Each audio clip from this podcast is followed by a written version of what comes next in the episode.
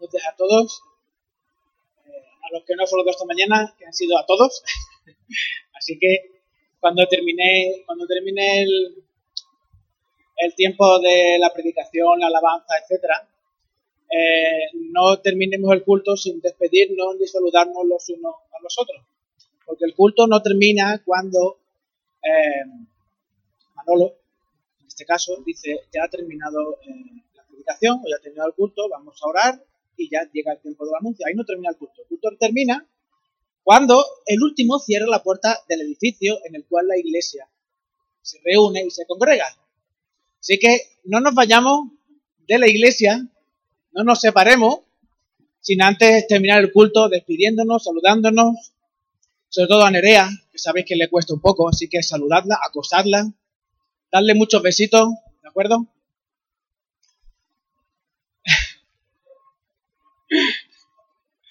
Bueno, hoy la tengo enfrente, no tengo a mi prima, la tengo a ti, así que tendrás que cambiarte de sitio. Fíjate, de hecho, la única que está detrás tuya es Sarai, date la vuelta.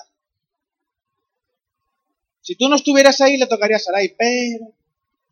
Bueno, vamos a, vamos a orar. Me gustaría eh, comenzar orando el tiempo de, la palabra. Señor, te, te agradecemos el poder estar juntos en esta mañana, Señor. Es un privilegio que nos regalas a través de tu Espíritu Santo, Señor. A través de la muerte y tu resurrección, Señor que podamos formar parte de una familia en la que tú eres nuestro Padre, en la que podemos reunirnos, con la que podemos reunirnos, Señor, y disfrutar un trocito del cielo prometido, Señor, en el que un día estaremos cuando te veamos cara a cara, Señor. Te agradecemos el poder estar juntos, te agradecemos el poder cantarte, Señor.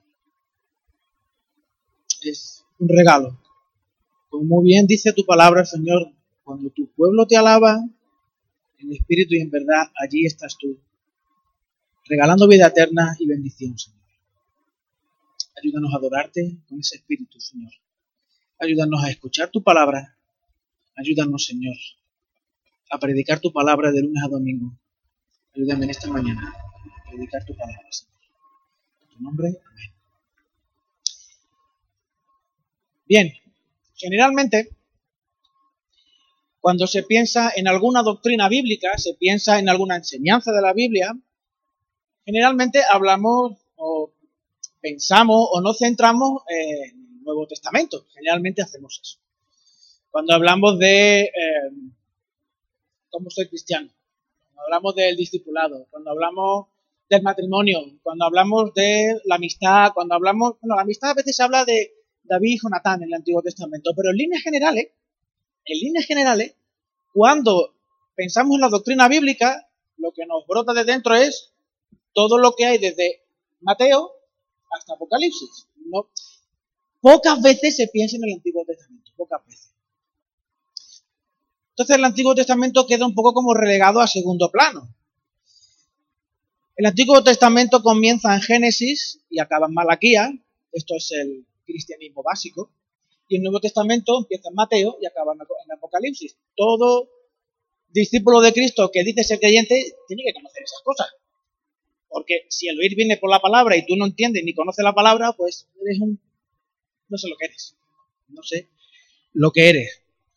No se puede entender el Antiguo Testamento sin la luz del Nuevo Testamento y no se puede entender lo que sucede en el Nuevo Testamento sin, los, sin comprender bien todos los hechos que ocurren en el Antiguo Testamento. Algunos, algunas personas dicen, algunos eh, eruditos, algunos teólogos dicen, que el Antiguo Testamento es el desafortunado prefacio de lo verdaderamente importante. Incluso en alguna, una de las herejías eh, de la Iglesia fue decir que el Dios del Antiguo Testamento no tiene nada que ver con el Dios que aparece en el Nuevo Testamento cosa que actualmente parece que está retomando fuerza y hay algunos teólogos contemporáneos que no voy a decir su nombre para no darle mayor bombo, que afirman eso, que el Dios del Antiguo Testamento es Dios en función de lo que se parece a Jesús en el Nuevo Testamento. Sea que en el Antiguo Testamento hay partes que, en las que Dios se revela y que como no se parece a Jesús en el Nuevo Testamento, eso no es Dios. Ese no es una revelación de Dios. Eso no tiene nada que ver con el texto en el cual nosotros entendemos que toda la palabra es inspirada por Dios y es nuestra regla de conducta, ¿verdad?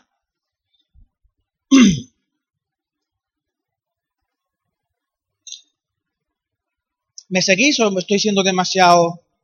Vale. Que hoy vamos a hablar de muchos conceptos y, vamos a ver cómo eh, el Nuevo y el Antiguo Testamento se dan la mano de una forma tan bonita y tan profunda que es imposible omitir el uno sin el otro y el otro sin el uno. De hecho, voy a hacer eh, un poco de spoiler.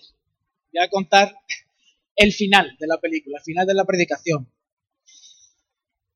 Hermano, hoy vamos a ver cómo los tres primeros capítulos del Génesis son indispensables para comprender la obra de Cristo, así como la naturaleza y misión de la Iglesia. Repito, vamos a ver cómo los tres primeros capítulos del Génesis, Génesis 1, 2 y 3, los primeros tres, primeros, los primeros tres capítulos del Génesis, son fundamentales para comprender la obra de Cristo y la obra de la iglesia, el sustento de la iglesia, el para qué de la iglesia, la naturaleza y misión de la iglesia. ¿Y qué es lo que tienen que decirnos estos tres primeros capítulos del Génesis? Pablo dice en Romanos 5, Romanos 5, 14, no obstante, reinó la muerte desde Adán hasta Moisés, aún en los que no pecaron a la manera de la transgresión de Adán, el cual es figura del que ha, del que había de venir, del que ha de venir. Adán era una figura, en el griego habla de tipo, un tipo de Cristo, una imagen de Cristo. en las escrituras hay personajes y eventos que prefiguran personajes y eventos posteriores que los complementan o los completan.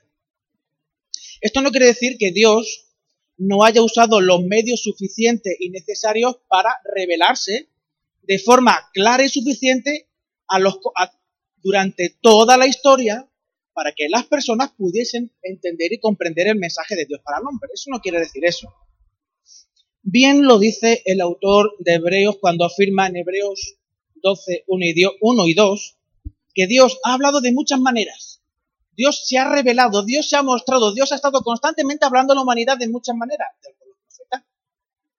En la actualidad lo hace a través del Hijo, a través de Cristo. De hecho, pensando en ese, tipo, que Cristo es un tipo, hay diferentes eh, personajes y eventos que complementan o completan, Cristo es mm, descrito en Primera de Corintios 5, 7 como la Pascua. Jesús es nuestra Pascua. Primera de Corintios 5.7. Es esa es la Pascua que los judíos celebran y aún celebran. Ese es un tipo de figura que apunta a la verdadera Pascua, que es Cristo. Y en Primera de Corintios 15, 46, voy a decir muchos textos, estaría bien que a lo mejor si alguno tuve, tomara nota estaría guay, pero bueno, como Marco lo va a colgar en internet después, podéis escuchar si queréis y apuntarlo.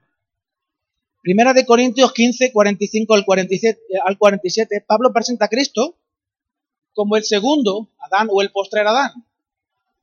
Vamos a leerlo para que no nos, no nos vayamos perdiendo, nos vayamos y vayamos siguiendo. Primera de Corintios capítulo 15, versículos 45 al 47.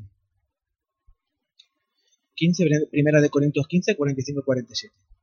Así también está escrito, fue hecho el primer hombre Adán, alma viviente, y el postre Adán, espíritu vivificante.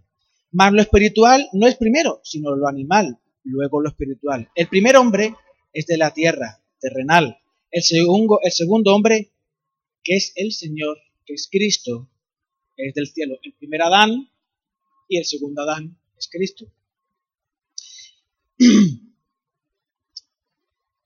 Pablo no está comparando a Cristo con un mito o con una historia bonita. Una historia con moraleja, ¿no?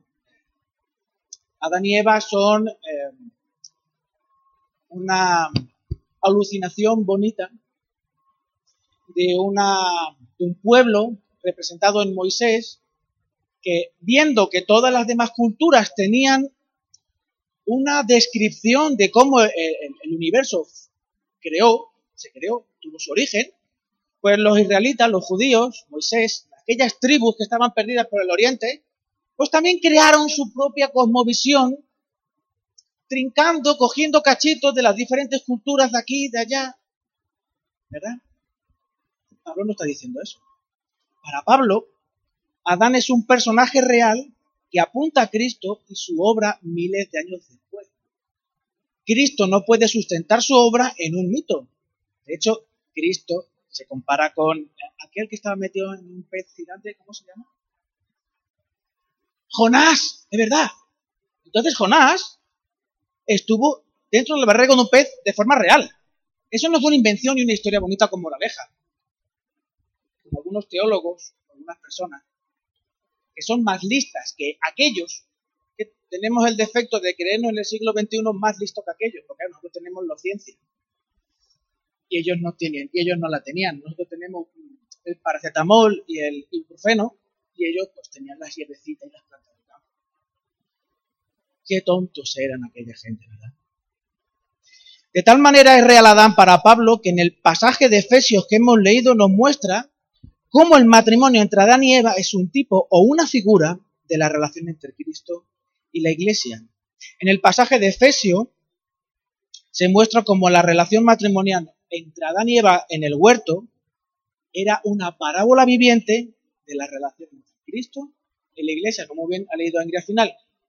Esto del matrimonio es un misterio. Yo de lo que hablo es de Cristo y de la Iglesia. ¿Y cómo eh, ¿De dónde sacas tú esto, Rubén? Los versículos 31 y 32 de Efesios 5, uno de ellos es una copia calcada de un versículo de Génesis. Por esto, versículo 31 de Efesios 5, por esto dejará el hombre a su padre y a su madre y se unirá a su mujer y los dos serán una sola carne. Génesis 24. Efesios 5.32, 5.31. Grande es este misterio. ¿Por qué el hombre deja a su padre y a su madre? Eso, Pablo, yo no lo entiendo. Yo no sé el por qué. Yo no sé. Eh, hoy en día la ciencia dice que es que hay unas feromonas que la hembra humana, cuando está en época de celo y en época de desear una, pareja para la procreación, pues desarrolla unas hormonas que la pareja humana eh, masculina pues la huele, la detecta y acude como eh, los bichitos de luz a las cositas azules esas, a las luces azules, que son, en verdad son trampas. En verdad son trampas. Entonces, de ahí de alguna manera hay una especie de interpretación extraña. Por eso Pablo se nos mantiene fiel. Porque Pablo no cae en la trampa, ¿verdad, Pablo?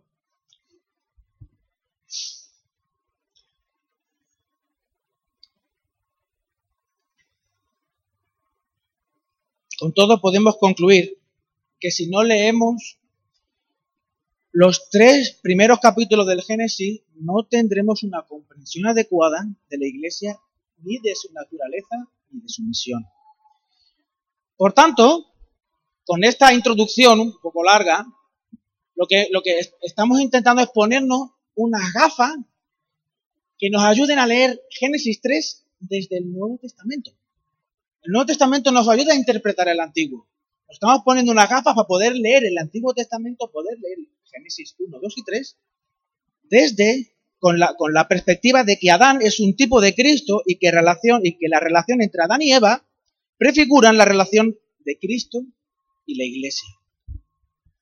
Vamos a leer ahora, si queréis seguirme y acompañarme a Génesis capítulo 1, todo aquel que tenga la Biblia de papel que la abra y el que tenga Biblia en móvil que encienda el móvil en su aplicación de la Biblia.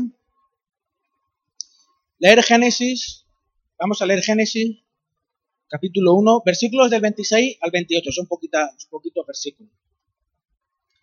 Entonces dijo Dios, hagamos al hombre a nuestra imagen, conforme a nuestra semejanza y tenga potestad sobre los peces del mar, las aves de los cielos y las bestias sobre toda la tierra. Y sobre todo animal que se arrastra sobre la tierra. Y creó Dios al hombre a su imagen. A imagen de Dios lo creó. Varón y hembra los creó. Los bendijo Dios y les dijo, fructificad y multiplicaos, llenad la tierra y sometedla, ejerced potestad sobre los peces del mar, las aves de los cielos y todas las bestias que se mueven sobre la tierra. Después de haber creado el universo, después de haber hecho eh, lo espectacular del universo, que es inabarcable, el ser humano siempre se siente asombrado, ¿no? Cuando ven las lluvias, la lluvia de estrellas o una noche clara, que no hay, contaminación lumínica. Entonces, la contaminación nos impide ver la gloria de Dios. Curioso. Vemos eh, ese grupo de estrellas cruzando el cielo como la Vía Láctea, ¿no? Y uno queda asombrado, solo se le ponen los pelos de punta, ¿verdad? Lo espectacular y lo precioso que es la creación de Dios, ¿no? Después de haber creado todo eso, el Señor crea al ser humano con unas capacidades creativas, capacidades físicas, mentales e, e intelectuales necesarias para desarrollar la obra que Dios le encomienda, ¿no? Crecer, y multiplicados, fructificar, multiplicados. Y también eh, le otorga y le, eh, le, da autoridad para poder ejercer ese trabajo pues, con, con soberanía. Dios convierte al hombre, le da al hombre la autoridad de corregente, le hace un rey, le hace rey de la creación. Luego veremos como más adelante ese sueño de Dios, ese plan de Dios se va repitiendo constantemente hasta que llega hasta que llega hoy, domingo 24 junio 24 del 2018. Una de las curiosidades de este texto es que Dios habla refiriéndose a Él mismo en plural. Hagamos al hombre. Hagamos al hombre. A nuestra imagen, a nuestra semejanza. Esto es lo que más tarde descubriríamos se revelaría como la Trinidad en el Nuevo Testamento. Esto es lo que Dios se revela como un Dios trino, un Dios en relación entre el Padre, el Hijo y el Espíritu Santo. Tres personas en relación siendo un solo y un mismo Dios. Y ya que Dios es un Dios relacional, creó al ser humano, crea al ser humano, no solo con la capacidad de relacionarse, de hablar, de transmitir ideas, de, pintar y, y a través de su creatividad transmitir el universo interior que Dios ha puesto en él, Dios crea al ser adecuado para relacionarse con él. Dios crea a la humanidad sexuada en dos grandes grupos, sin excepción y sin error. No hay términos medios, no hay paños, no hay paños tibios ni situaciones ambiguas. Varón y hembra los creó para que el hombre y la mujer disfrutasen de la misma comunión que Dios tenía consigo mismo. Adán y Eva tenían una tarea que cumplir ellos debían propagar la raza humana. Y si Adán y Eva eran la imagen de Dios, cuando ellos procreaban, estaban llamados a llenar la tierra con imágenes vivientes de Dios. No solamente eran seres humanos, eran, tenían, como bien dice Pedro, eso en la actualidad, pero a mí me llama muchísimo la atención. La gloria de Dios en vasos de barro un cuerpo de barro en el que en su interior estaba la gloria de Dios, la imagen de Dios que tenía que ir llenando, propagando, teniendo hijos para que la gloria de Dios, la, imagen de Dios fuese llenando toda la tierra. Esa es la primera encomienda. La segunda encomienda consiste en ejercer dominio sobre todo lo creado. Ellos, como ya he comentado, son los corregentes y Dios es la última a, quien les rinden cuentas. Dios quería ver cómo esa pareja surgía, de esa pareja surgía toda una generación de reyes con la que se debía llenar toda la tierra. Y cuando entramos en el capítulo 2, capítulo 2, que también algunos, algunos teólogos y expertos hablan de que mm, eh, no fue escrito por Moisés, que hubo, eh, ha habido otro autor, por el cambio de estilo. Sin embargo, pensando en que es el mismo autor y pensando en el contenido del capítulo 2, podemos llegar a la conclusión de que lo mismo que Ingrid sabe leer muy bien, luego utiliza otro lenguaje para poder explicar igual de bien aquello que ha leído. No, no, es, eh, no es que haya eh, sea Ingrid y luego la hermana, o Ingrid y un alumno suyo, o alumna suya. Eh, la misma persona, solo que utilizando dos lenguajes diferentes para comunicar dos mensajes diferentes. Qué ganas de liarnos la cabeza, ¿eh? La verdad. Estos teólogos. Génesis capítulo 2 muestra a Moisés como si fuera, haciendo un zoom con la cámara. Como a Pedro Toledo eh, le, gustó ayer hacer eh, fotos mías en el número 40. Hacía zoom. Porque tú ves, lo ves de lejos, se ve el número, el número solo, pero tú te acercas y ves las fotitos comprometidas que tiene Rubén que describen cómo ha sido su vida. pues Moisés hace lo mismo.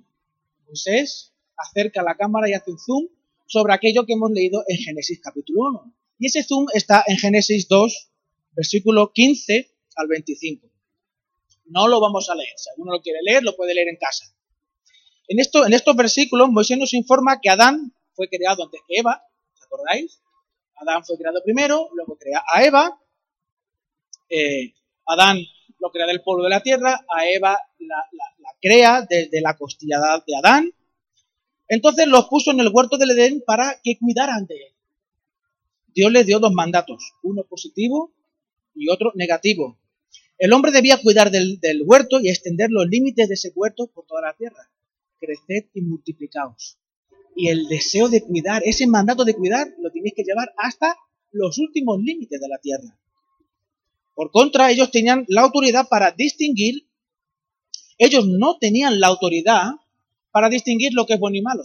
Ellos tenían la autoridad para gestionar eh, el Edén, para gestionar el, huerto, para eh, ponerle nombre a las plantas, eh, hacer taxonomía de las plantas, hacer biología de, los bichitos, de los animales, de los insectos. Pero no tenían la autoridad dada por Dios para decidir lo que era bueno y lo que era malo. Y eso se ejemplifica en el árbol del bien y del mal no comerás. Puedes hacer lo que tú quieras. Puedes comer lo que tú quieras, hacer el pino, lo que tú quieras, pero ese árbol, por favor, no, no comas, no la líes, porque ciertamente el momento que comas de eso morirás. Sin embargo, no lo hace. Es importante notar que la mujer, Eva, aparece en escena cuando aún no había pecado. Y el hombre, sin Eva, era incapaz de realizar la obra que Dios le había encomendado que hiciera. Por tanto, Adán y Eva hacían un equipo maravilloso.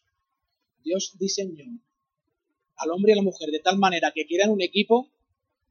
Eso del machismo, del feminismo y de esa paranoia, eso surge a partir del pecado. Si leéis a partir del capítulo 3, surge a partir de ahí. Pero en el momento de la creación, el hombre y la mujer son un pedazo de equipo para gestionar el universo que Dios ha creado. Cada uno con, cada uno con sus dones, sus capacidades, cada uno con sus peculiaridades, con sus características, pero complementario, equiparable, un equipazo. Un equipazo. El hombre necesitaba una ayuda idónea, el ser humano necesitaba una ayuda idónea. Sin embargo, el huerto era algo más un simple trozo de terreno en el que el hombre tenía que cultivar. En el capítulo 3, versículo 8, lo vamos a leer. Capítulo 3, versículo 8. A mí, es que ese texto, a mí ese texto me pone los vellos de punta porque es que me parece encantador. Me parece encantador. En un detalle. Y oyeron, Génesis 3.8, y y oyeron la voz de Dios que se paseaba en el huerto. Dios, en otras versiones dice que Dios estaba caminando a la, brisa de la tarde por la playa de San Lucas cuando está cayendo el sol, viendo la puesta de sol, Dios estaba Y ahí estaba el, ser humano disfrutando con él, ¿no? me parece espectacular. Al aire del día, y el hombre y su, y y mujer se escondieron de la presencia de Dios entre los árboles. Dios se muestra tan cercano y presente que se lo describe como paseando, como disfrutando de la creación. En el capítulo 13 nos informa que el ser humano ha caído en pecado y ellos se esconden de la presencia de Dios. Dios manifiesta su presencia especial en el huerto. Dios se muestra cercano, Dios muestra su rostro, Dios muestra su favor, Dios muestra su cercanía, su cariño, su compasión, su amor, su amistad en el huerto. De la misma manera que Dios se manifestaba en el tabernáculo. ¿Os acordáis lo que pasaba en el tabernáculo? Dios se manifestaba. La presencia especial de Dios estaba en el tabernáculo. De igual manera, más tarde, cuando se construyó el templo, estaba también en el templo. En el mobiliario del templo y del tabernáculo hay cosas que evocan al huerto. La menorá, foto, la menorá es el, el calendario, el calendario, ¿no? el candelabro, el candelabro de siete brazos. El candelabro de siete brazos parece un árbol, con sus ramas. ¿Te da cuenta? Parece un árbol. Y en el templo había, Dios había mandado que se hiciese una, una decoración floral en la que hubiesen, pues eso, flores, hojas, incluso árboles de alguna manera, frutos, frutos del, fruto del, fruto del Espíritu, ¿no? Frutos, frutos, no, frutos del Espíritu después, del Espíritu después. Pero hay frutos y todo, todo lo que hay, todo lo que envuelve el tabernáculo, el templo, evoca a los israelitas, a los judíos, a recordar lo que sucedía en el Edén antes del pecado. Aquí está la presencia de Dios, la presencia especial de Dios. Aquí está el Señor. Aquí se muestra el favor de Dios. Aquí está el amor de Dios. Aquí, aquí estamos en el Edén. Aquí estamos en el Edén. En el, Apocalipsis se mencionan en los capítulos finales, en los capítulos finales, elementos que estaban presentes en el huerto del Edén. Está el árbol de la vida y el río que cruzaba el huerto, etc. No vamos a, meternos en esto, pero figuras, formas en las que Dios se esfuerza para que Dios se esfuerza por hacerse comprender al hombre de que de una determinada manera está su presencia especial. Y Dios le encomendó a Adán y a Eva la tarea de llenar la tierra de imágenes vivientes de Dios, creados a su imagen, que debían ejercer dominio sobre la creación mientras extendían el santuario. Llenar la tierra y fructificarla. Llenar la tierra. Extender el lugar, extender el templo de Dios. Extender la gloria de Dios. Para que la gloria de Dios para que de la gloria de Dios se llene toda la tierra, como dice un salmo, Y la gloria de Dios llenará toda la tierra. Sin embargo, Adán y Eva fracasan, no protegen el huerto, y en, la caída, y en el rato de la caída se nos muestra cómo dejaron que la serpiente, pues, reinterpretase la realidad, ¿no? Hiciese como una nueva forma de comprender a Dios, el propósito de Dios, lo que Dios es, lo que Dios quería, viene a decir algo así como, a ver, Adán, a ver, Eva, Dios os ha mentido. No os creáis nada de lo que dice la Biblia. A ver, ¿quién ha escrito eso? ¿Quién ha dicho eso? A ver, escucha. Dios os ha mentido. En realidad, Dios no os ha dado libertad. El cristianismo lo único que hace es limitarte. Dime cuántas cosas no puedes hacer tú como cristiano. Si comes del árbol prohibido, en lugar de morir, seréis iguales a Dios. Tú no eches cuenta a Dios. Tú no eches cuenta a Dios. Dios te está tomando el pelo. Lo triste es que decidieron aceptar las palabras de la serpiente, decidieron creerse lo que la serpiente No protegieron el huerto. La liaron parda. Adán y Eva murieron espiritualmente en el mismo instante en el que decidieron creer a Satanás en lugar de Dios, lugar de Dios. Ellos perdieron la comunión con Dios y la imagen de Dios quedó desfigurada. No se perdió, pero sí quedó modificada de tal manera que ya el ser humano, el hombre, es egoísta, orgulloso, codicioso, pernicioso y todo lo que acaba en oso. De hecho, hay hombres que parecen más osos que personas. Y los cuerpos también comenzaron a experimentar el decaimiento del proceso previo a la muerte, a la muerte física. Y para proteger el santuario del Edén, Dios puso una espada encendida, Génesis 3:24. Echó pues fuera al hombre, Dios tenía que proteger su santuario. Y puso al oriente del huerto de Edén querubines y una espada encendida que se revolvía por todos lados para guardar el camino del árbol de la vida. Sin embargo, Dios hizo una promesa. Iba a venir una persona que aplastaría la cabeza de Satanás. Y que esa persona no iba a ser Superman, que las balas no le hacían daño. Esa persona iba a sufrir el doloroso proceso de que la propia serpiente le mordiera en el calcañar. Versículo 15 del capítulo 3, pondré enemistad entre ti la mujer y entre tu simiente y la simiente suya. Esta te herirá en la cabeza y tú le herirás en el calcañar. Lo que sucede desde el capítulo 3 en, adelante hasta el Apocalipsis es cómo Dios va entretejiendo la historia para hacer el cumplimiento de esa promesa, para que esa promesa, eso que le está diciendo aquí en Génesis 3.15, eso se cumpla al final de la historia. Desde donde el primer Adán fracasó, Dios iba a enviar a un segundo Adán para quedar victorioso donde el primer Adán fracasó. Así se restauraría la imagen de Dios y se cumpliría llenar la tierra y fructificar, llenarla de imágenes mías vivientes. Así se restaurará la imagen de Dios. Se restauraría la relación con Dios y vivirían en un Edén más glorioso y más esplendoroso que el primero. Fue con ese propósito con el que Dios escoge a Abraham. ¿Os acordáis? Génesis 12, Génesis 15. Dios le promete a Abraham que él sería el padre de multitudes y en él serían benditas todas las naciones de la tierra. ¿Os acordáis de esa frase? Lo que Dios dijo a Adán en forma de orden, llenar la tierra y fructificarla, cuidadla. Ahora, a Abraham se lo dice como promesa. Es que la nación de Israel no existía para sí misma. Debían bendecir a las naciones, pero debían obedecer al Señor, igual que Adán.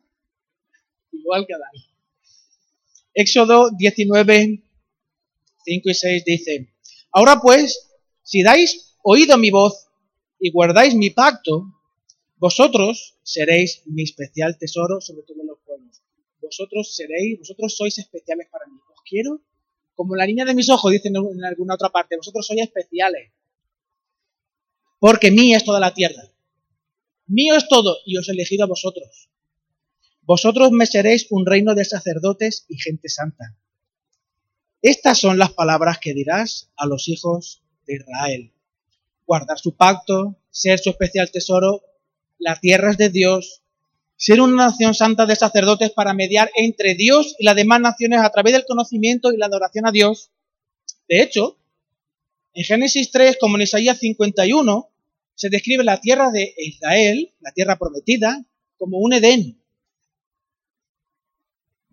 Y si nos damos cuenta, donde está Israel es en la zona de paso entre un continente y otro continente. El continente africano, el continente eh, europeo, indio, asiático. O sea, pero para pasar de, incluso de Europa, tenías que dar toda la vuelta para llegar a África, tenías que, un barco, pero había que dar toda la vuelta.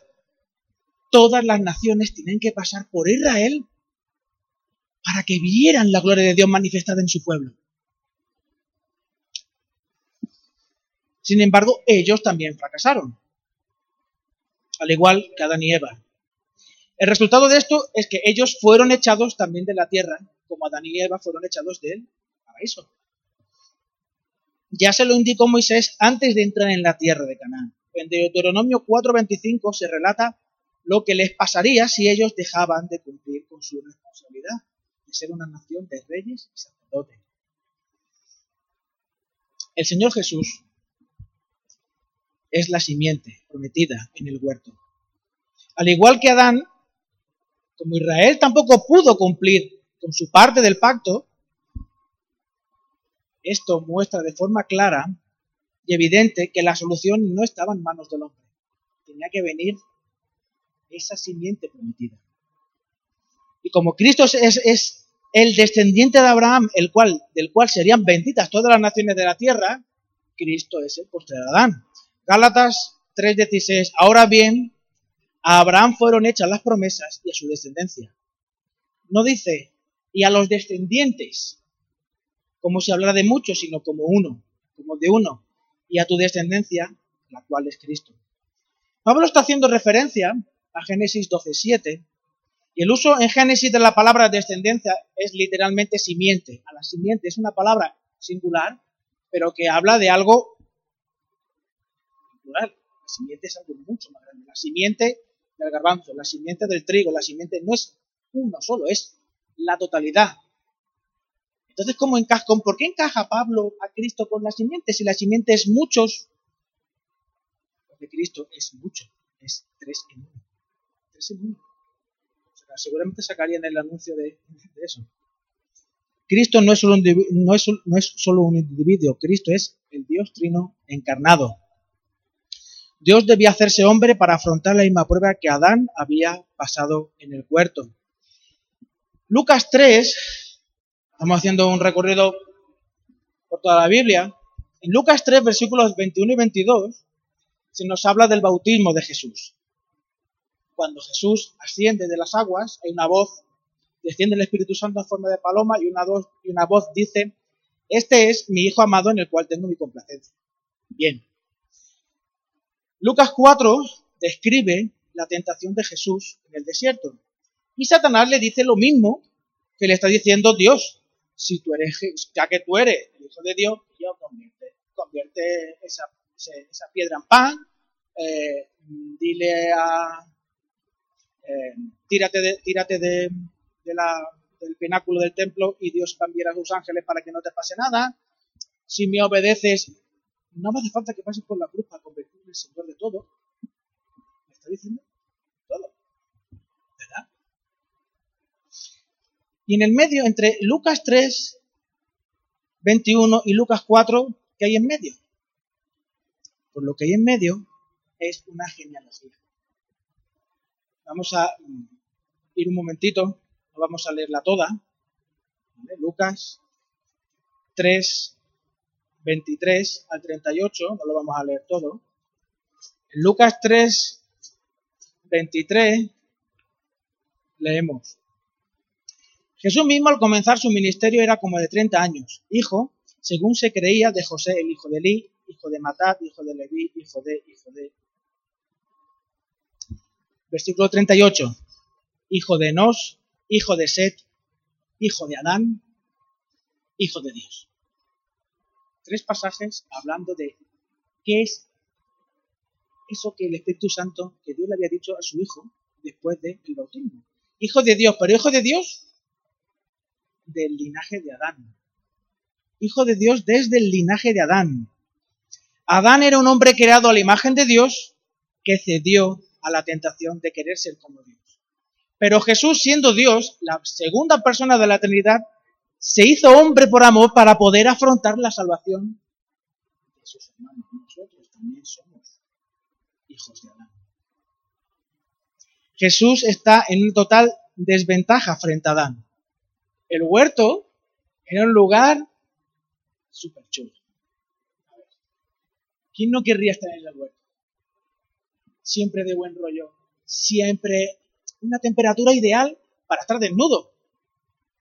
En invierno 22 grados, en verano 21, lo que hace un poquito más de sol porque el sol cambia la configuración de la Tierra y tal, y te da más. Venga, 21.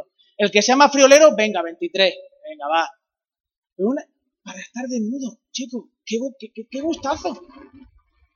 Eso, y que la ropa no te pica, tu madre no te pone jersey de lana que eso pica una jarta. Nunca la, nunca la ropa te aprieta, porque siempre tiene un cuerpecito de lujazo, ¿verdad? Comien el cuerpo, yo no sé si la hay, pero un cuerpo de Adán. Imagínate abdominales, debajo, están aquí debajo, ¿no? Pero,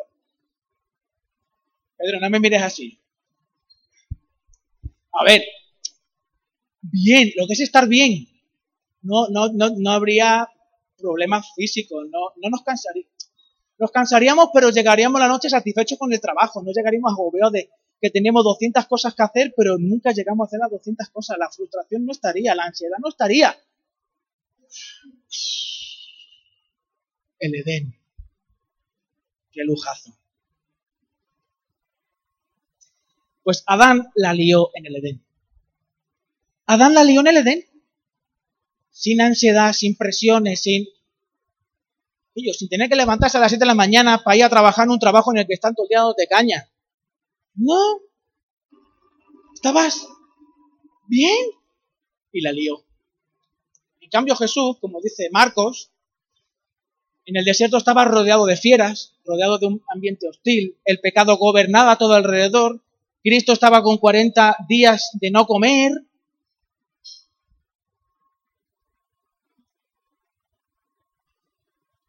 Cristo no necesitaba hacer lo que estaba haciendo.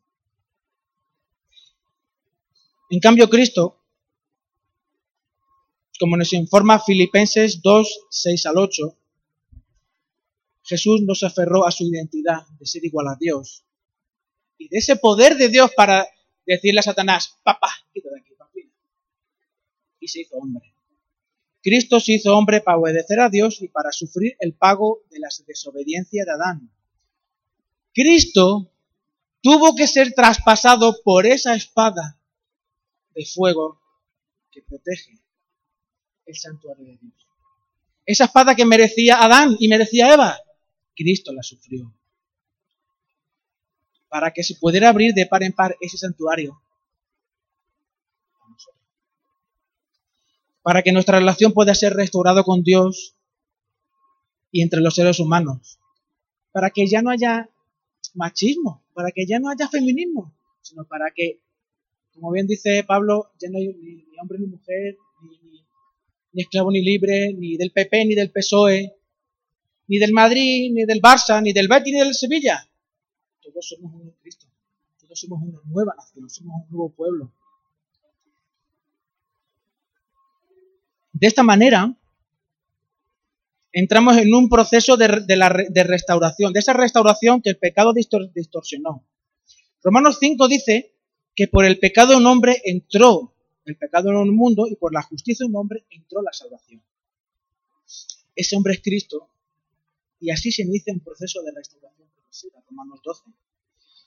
En 1 Corintios 15, 49 nos dice lo mismo, que tenemos la imagen de Cristo, la imagen, traemos de fábrica la imagen del primer Adán y en la segunda venida de Cristo tendremos la imagen del segundo Adán.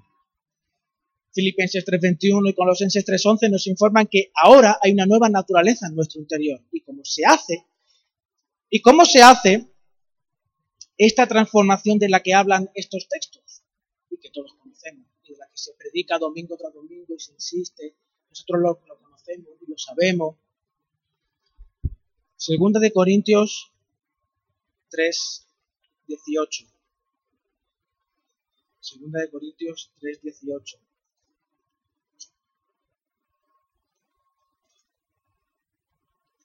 Por tanto, nosotros todos, mirando a cara descubierta como un espejo la gloria del Señor, somos transformados de gloria en gloria en la misma imagen, como por el poder del como por el Espíritu del Señor.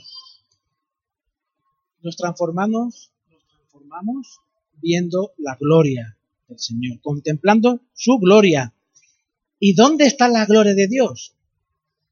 En Cristo ¿Y dónde podemos encontrar a Cristo? En el Evangelio. Fijaros lo que dice 2 Corintios 4, 3 y 4. Pero si nuestro Evangelio está aún encubierto entre los que se pierden, está encubierto. En los cuales el Dios de este siglo cegó el entendimiento de los incrédulos, para que no le resplandezca la luz del Evangelio de la gloria de Cristo, la cual es la imagen de Dios. La gloria de Cristo mostrada en el Evangelio, como también hace, ¿os acordáis que hace tres semanas, por lo menos, viendo Primera de Juan, afirmábamos que la iglesia se sustenta no solo en el Evangelio, sino en la presencia del Espíritu Santo en el corazón de cada una de las, personas, de las personas, de cada uno de los creyentes, ¿os acordáis? La gloria de, de Cristo, contemplar la gloria de Cristo, conocer el Evangelio, profundizar en el Evangelio e ir descubriendo la gloria de Cristo, eso nos transforma. Eso nos transforma. El Evangelio, la palabra de Dios, la adoración. Cuando, eh, eh, nuestros hermanos, nuestras hermanas están eh, guiándonos en la adoración el domingo por la mañana, están guiándonos a la transformación. Están predicando el Evangelio con música. Por eso, tan imprescindible es que el predicador tenga una vida, no ejemplar, pero sí coherente, como las personas que cantan, también tengan esa vida coherente. Y disfruten, transmitan pasión por la adoración a Dios. Transmitan deseo de conducirte a ti a adorar al Señor. Y disfruten de lo que hacen. Disfruten de lo que hacen. Porque así mismo son transformados y están guiando a toda la iglesia a esa transformación. Y esa transformación no es solo la conducta, porque la conducta se transforma a través de terapia. Los que habéis ido al psicólogo lo sabréis. ¿Cómo quieres que un niño aprenda cosas? La letra con sangre entra, ¿no dice eso? El niño está aprendiendo ahora a hacer pipí y lo ponemos cada, media, hora, algo así, 40 minutos en el, en el hacer pipí, para que aprenda a hacer pipí. Entonces, conducta, conducta, atacamos a la conducta, hasta que lo aprende. Parece que cambia un chip en la cabeza y lo aprende. Terapia, terapia, terapia, terapia, terapia, terapia. Terapia conductual. A veces la iglesia cae en la terapia conductual. La ayuda idónea del segundo Adán, la ayuda idónea del segundo Adán de Cristo, ya hemos llegado, es la iglesia. Muy bien, nos dice Efesios. Esto nos, esto, de esto nos habla de la profunda, del profundo significado que tiene no solo la iglesia universal, sino la iglesia local para Dios. Efesios 5.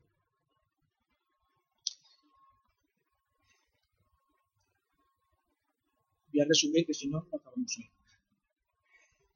Los padres, cuando, ah,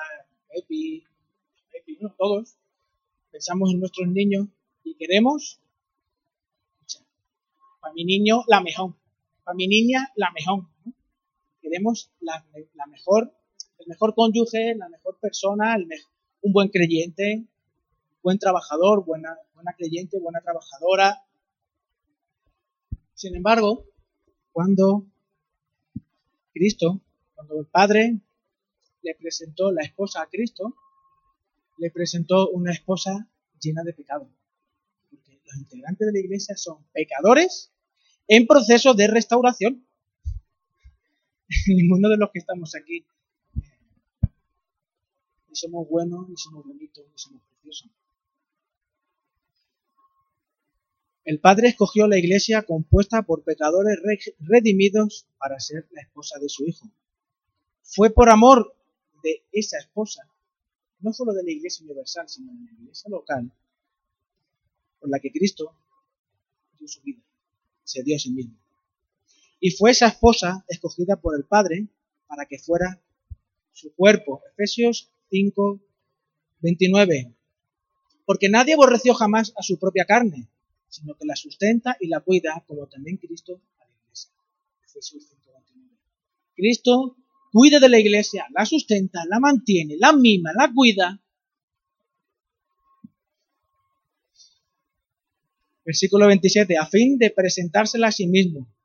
Una iglesia gloriosa, que no tuviese mancha, ni arruga, ni cosa semejante, sino que fuese santa y sin mancha, y sin mancha.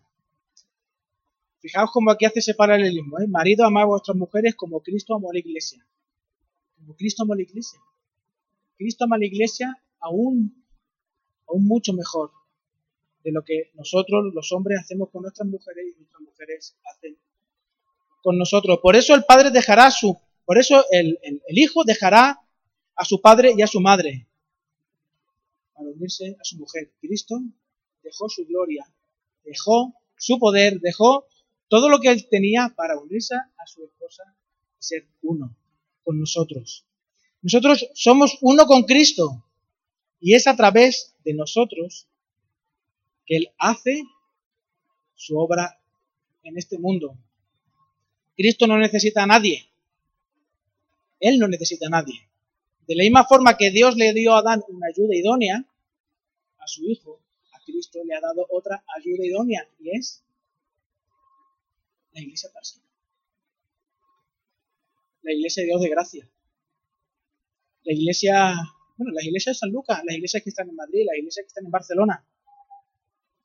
Cristo fue obediente. Y esa obediencia se hace patente en el día de hoy, prometiendo que la iglesia siga siendo, permitiendo que la iglesia siga siendo su ayuda idónea. ¿No da la sensación a veces a vosotros que la iglesia es un caos? Que esto le quedan dos telediarios. En el momento que, en el momento que, el pastor Pepe vaya con el Señor, yo no sé qué va a ser de nosotros. ¿No os ha pasado ese punto por la cabeza? Y que dure muchos años, Pastor Pepe, para que no se cierre la iglesia. ¿Verdad, Lidia? ¿Qué va a ser de nosotros? Cristo fue obediente y está siendo obediente. Porque Él tiene la autoridad para quitar el candelero de la iglesia, como dice Apocalipsis, quitar el candelero de la iglesia, por supuesto que tiene autoridad. Es su iglesia. Ni, de mi tío, ni del pastor Pepe, no es de nadie. Iglesia del Señor. Y Él tiene toda la autoridad sobre esta iglesia. Cristo sigue siendo obediente a su Padre a pesar de la iglesia. Y el Espíritu Santo, a través de la predicación del, Evangelio realizada por la iglesia, produce, da a luz hijos espirituales, hijos llenos de la imagen de Dios que Adán y Eva que dar. Por eso Pablo puede decir a los Corintios, en 1 Corintios 14, 15, yo os engendré, vosotros sois mis hijos. La iglesia es la ayuda idónea del Cordero. Él está extendiendo su dominio en el mundo. Cristo y la iglesia están cumpliendo lo que Adán y Eva no pudieron realizar. Hermanos, la iglesia Tarsis son las manos de Cristo, son los pies de Cristo, somos la boca de Cristo. Cristo no tiene otra ayuda idónea en este mundo. Cristo no tiene a nadie más a quien delegarle eso. Es la iglesia, somos nosotros, Nerea. Somos nosotros, Nerea. Por, por eso las iglesias locales Dios le ha encomendado a proteger, a proclamar y a ejemplificar su verdad en el mundo. ¿Os acordáis? Como dice en mi libro de Hechos, mirad cómo se aman. Mirad qué relación tienen entre ellos. Mirad la comunión entre ellos. Mirad la, misma relación que tenían, que tienen Dios el Padre, Dios Padre, Dios Hijo y Espíritu Santo, en la relación presente en la iglesia. Mirad cómo se relacionan, mirad cómo se hace evidente eso del cielo, se hace evidente en la tierra. Esto es lo que hace Cristo junto con la iglesia, el, el Cordero con su esposa. La iglesia es columna y baluarte de la verdad. La iglesia Tarsis, lo está diciendo Pablo a Timoteo, para que Timoteo lo enseñe en una iglesia local. No lo estoy diciendo para que lo enseñe en la iglesia universal, porque Timoteo no puede. Se lo estoy diciendo en la iglesia local. La iglesia Tarsis es columna y baluarte de la verdad. ¿Entendemos eso? ¿Entendemos que la iglesia Tarsis es la columna y el baluarte de la verdad? somos capaces de defender eso de que la iglesia Tarsis, en vasos de barro, contiene y es la columna, eh, columna y baluarte de la verdad. La misma obligación que tienen Adán y Eva de proteger el huerto, lo tiene la iglesia Tarsis de proteger la propia iglesia. Estamos protegiendo el cuerpo de Cristo. Por eso, Mateo 18 establece los parámetros de la disciplina en la iglesia. La iglesia tiene que cuidarse, no puede permitir ciertas cosas en su seno. La iglesia es todos los creyentes bautizados y comprometidos con la membresía de la iglesia en un lugar particular. No solo la iglesia universal, sino en un lugar concreto. Eh, Miguel de Unamuno, y con esto ya termino,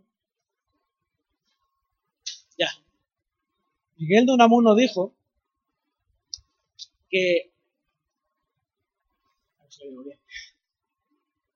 es muy bonito o está muy bien amar la humanidad, pero lo complicado es amar al hombre.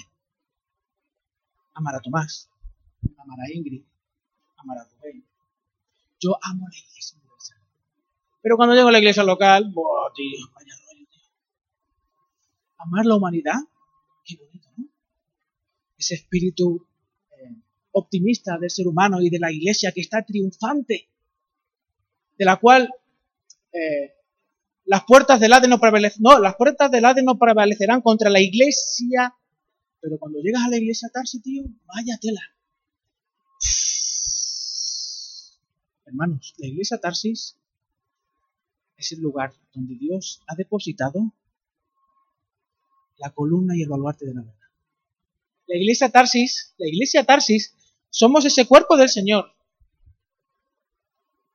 Y cuanto más conocemos a Cristo y más observamos, nos dejamos eh, embargar por su gloria, vamos comprendiendo y viendo la iglesia como Él la ve, amándola como Él la ama, sacrificándonos por ella como Él se sacrificó. Por eso nuestra vida se transforma contemplando la gloria de Cristo de vez tras vez, estudiando la palabra, porque la palabra de Dios, en ella está la gloria de Cristo, la gloria de Dios, y ella nos transmite la gloria a nosotros.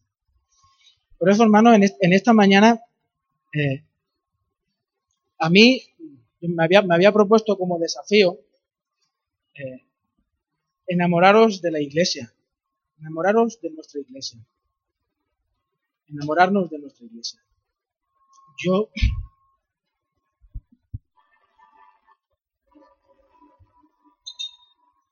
Yo le pido al Señor todos los días, y esto no es una exageración andaluza, es verdad. Le pido al Señor todos los días que me ayude a amaros, que me ayude a amar a la iglesia y me ayude a amar a nuestra ciudad. Porque nuestra iglesia está llena de gente pecadora, eh, en proceso de restauración, personas regeneradas, personas que han sido redimidas por la sangre de Cristo, que son nuevas personas que en su interior tienen la gloria de Dios en vasos de barro pero que a veces yo no veo la gloria de Dios.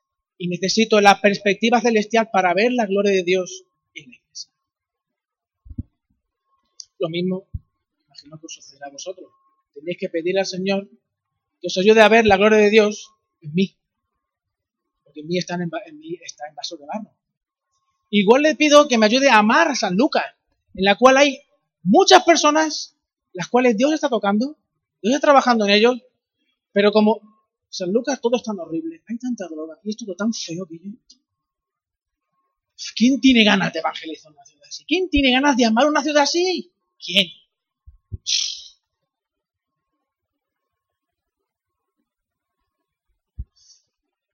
Yo no. Yo no. Por eso necesito ser deslumbrado por la gloria de Dios para poder amar la iglesia, poder desempeñar mi labor dentro de la iglesia, mi llamado dentro de la iglesia y poder, y así puedas tú también desempeñar tu llamado y tu labor dentro de la iglesia. Poder ser una buena, ser una buena mamá, Rosa, una buena cuidadora, una buena mamá, no sé, también, una mamá, una buena hija, un hijo, un esposo. De poder dedicarnos a los dones que Dios ha derramado en la iglesia. poder amar la ciudad y poder llevar el Evangelio que nos ha impactado. No te ha impactado a ti, Señor. Profundizar en la palabra de Dios, dejarnos embargar por la gloria de Dios, que eso nos transforme y cambie nuestro interior para así poder tener la perspectiva de aquel lado de la eternidad. Porque a veces este lado de la eternidad es excesivamente cruel. Y está lleno de contaminación que nos impide ver la gloria de Dios dentro de la Así que hermanos, vamos a estudiar la palabra de Dios, vamos a centrarnos en la palabra de Dios. Vamos a... Pablo está organizando, está empezando a organizar lo de, la, lo de las casas, reuniones en casa. Ya Manolo, yo me voy a adelantar, Manolo va a anunciar que ya se acaba el estudio bíblico. Hermanos, la montaña va a ir a Mahoma. La montaña va a ir a Mahoma. Vamos a estudiar la. Vamos a masticar la palabra. Vamos a disfrutar del tocino de cielo. Tocino de cielo, hermanos. Vamos a dejarnos transformar por la gloria de Dios. Para que la gloria de Dios contamine, se extienda por toda la tierra y realmente seamos y disfrutemos de ser la esposa Vamos a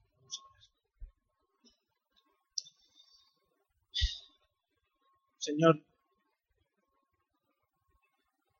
tu amor, tu misericordia, tu justicia nos, embarga, Señor, nos, llena, nos llena de asombro.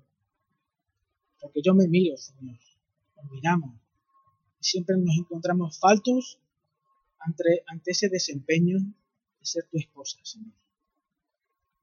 A veces nos centramos en ver el vestido, Señor, nos centramos en, preocuparnos en el vestido que vamos a llevar a la boda. Pero tú nos dices, Señor, en el libro de Apocalipsis, que te vamos a ver a ti, Señor. Que no importa el vestido que llevemos. Que no importa, Señor. Solo hemos de dejarnos deslumbrar por tu gloria, Señor.